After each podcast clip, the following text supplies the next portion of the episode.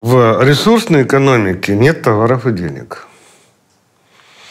Там есть материальные ресурсы, финансовые ресурсы, трудовые ресурсы и прочие ресурсы. В Советском Союзе, который был полностью ресурсным государством, все было национализировано, в том числе и люди. Ну вот, и они выступали в качестве ресурса. Ресурс, а, в отличие от товаров и денег, а, не оборачивается. Ресурс добывается или изымается, концентрируется, хранится, а, осваивается, списывается и охраняется. Вот. Значит, а, соответственно, экономика, если это можно назвать экономика ресурсного государства, основана на добыче ресурсов, их концентрации, их охране и освоении. Чем по каждой процедуре существуют особые группы людей, которые занимаются а, вот этими ресурсами. Кто-то добывает, кто-то охраняет, а кто-то осваивает. Вот, соответственно, социальная структура в обществе с рыночной экономикой, она основывается на том, что ты, а, как ты живешь на рынке, а, зарабатываешь, не зарабатываешь, в результате у тебя появляется место в социальной системе. Ты принадлежишь к высшему, среднему или низшему классу по уровню потребления. Это классовая структура. В ресурсной экономике, в ресурсном государстве социальная структура строится по-другому. В зависимости от того, какое отношение ты имеешь к ресурсу. А, то ли ты его добываешь, как, скажем, наши нефтяники или газовики – то ли ты его охраняешь, как наши силовые структуры, то ли ты его осваиваешь. И в какой мере осваиваешь, и какие ресурсы ты осваиваешь. А в товарно-денежной экономике а, вот ставка процента – регулятор. А в ресурсной экономике регулятор у нас репрессии. То есть репрессии должны быть... Э, э, э, репрессии регулируют количество осваиваемого ресурса. Каждый должен получить по чину, по месту в своей социальной системе. Если не, ты, не дай бог, получил не по чину, захватил, захапал, скрысил, как у нас говорят, сосвинячил, вот, то ты должен быть репрессирован должен быть наказан. Поэтому, так сказать, регулятором, аналогом ставки банковского процента у нас выступает интенсивность репрессий. Чем выше репрессии, тем а, меньшая доля ресурсов идет в откат. Ведь ресурсы не распределяются бесплатно. И не могут распределяться бесплатно. Ты получаешь какой-то объем ресурсов, конкурентов много. Ты должен проплатить то, что тебе достанется именно этот ресурс. И вот эта вот а, плата называется откатом. И откат является движущей силой этой самой э, ресурсной экономики. Вот. И норма отката зависит от интенсивности репрессии. В сталинские времена интенсивность была велика, и поэтому норма отката была минимальная. И э, государство развивалось строилась во всяком случае. Вот. А в брежневские времена репрессии были минимальны, и норма отката очень сильно возросла. В результате наступила стагнация некоторая. Сейчас у нас норма отката превысила все разумные пределы. В некоторых отраслях она доходит до 70%. Вот, поэтому мы имеем с нашей ресурсной экономикой то, что имеем. Естественно, в странах с рыночной экономикой и в странах с ресурсной экономикой совершенно различные социальные структуры. Значит, рыночной экономике соответствует а, классовая социальная структура, ресурсной экономике соответствует сословная структура. Сословие – это группы, которые создаются государством. Вот. А, для того, чтобы осваивать какие-то ресурсы или добывать эти ресурсы. Ну, вот. Значит, а, сословная система, сословная структура была характерна для всей истории российского государства. Первая а, была создана Петром Великим вот, и объективирована в табеле о рангах. Вот. Потом эта система сословная была сломана, и представители всех сословий имперских были ликвидированы как класс. С 17 по 27 примерно год. Но взамен старой сословной структуры была построена новая, состоящая из сословий рабочих, крестьян служащих во многообразных их проявлениях. Эта сословная структура советская была очень хорошо простроена, продумана и постоянно корректировалась э, партией КПСС. Таким образом, чтобы на каждом уровне социальной иерархии пропорции между представителями разных сословий были примерно одинаковы. Были органы согласования интересов всех сословий. Я их называю соборами –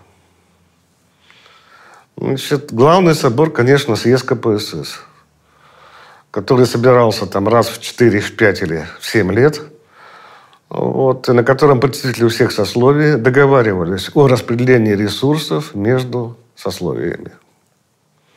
Это было стратегическое планирование. Два раза в год были пленумы ЦК, на которых осуществлялось оперативное планирование – и практически каждую неделю заседали бюро партийных комитетов, на которых э, происходило уже тактическое планирование распределения или перераспределения ресурсов. И вот эта вот, э, с моей точки зрения, очень красивая, продуманная система сломалась э, где-то году в 88 когда была ликвидирована фактически руководящая роль партии. Рабочие, крестьяне, служащие исчезли. Так? Их нет сейчас. Вот. А новых групп не появилось. И началось э, бурное расслоение социальное, связанное с тем, что вот в условиях вот этого безвременья начал формироваться рынок с его классовым расслоением по уровню потребления.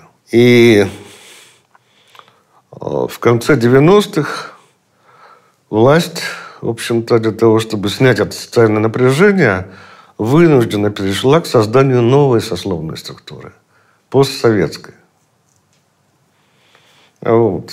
В настоящее время она уже практически сформирована. А, сословия прописаны в законах. Вот. Например, государственные гражданские служащие – военнослужащие многих категорий, правоохранители многих категорий, работающие по найму. Вот. Но в то же время в этой системе сохранились наследованные от Советского Союза сословия, такие как бюджетники.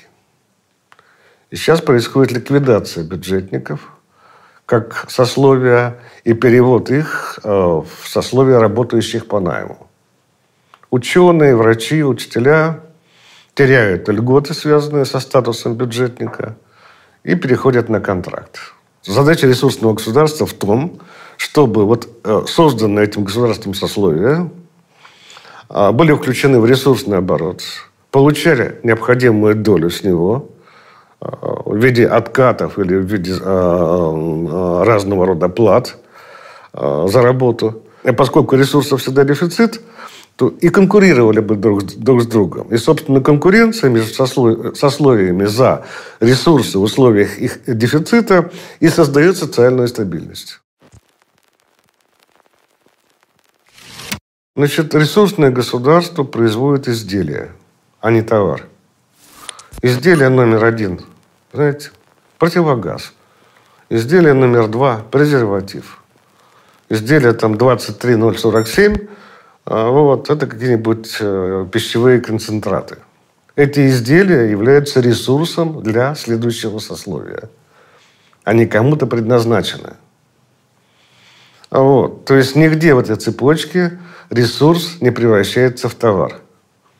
А если превращается в товар, то значит он похищен и вышел на свободный рынок, который локально всегда существует. В конечном счете этот ресурс осваивается полностью и списывается, как это происходит с финансовым ресурсом.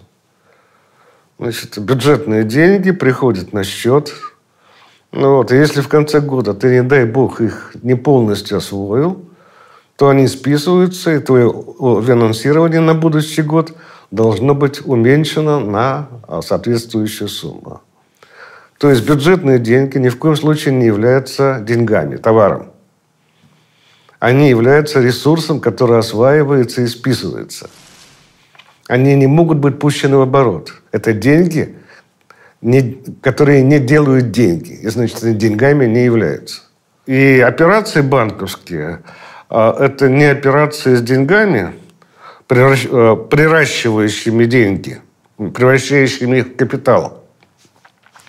Операции с финансовым ресурсом ориентированы на их освоение или на отмывку.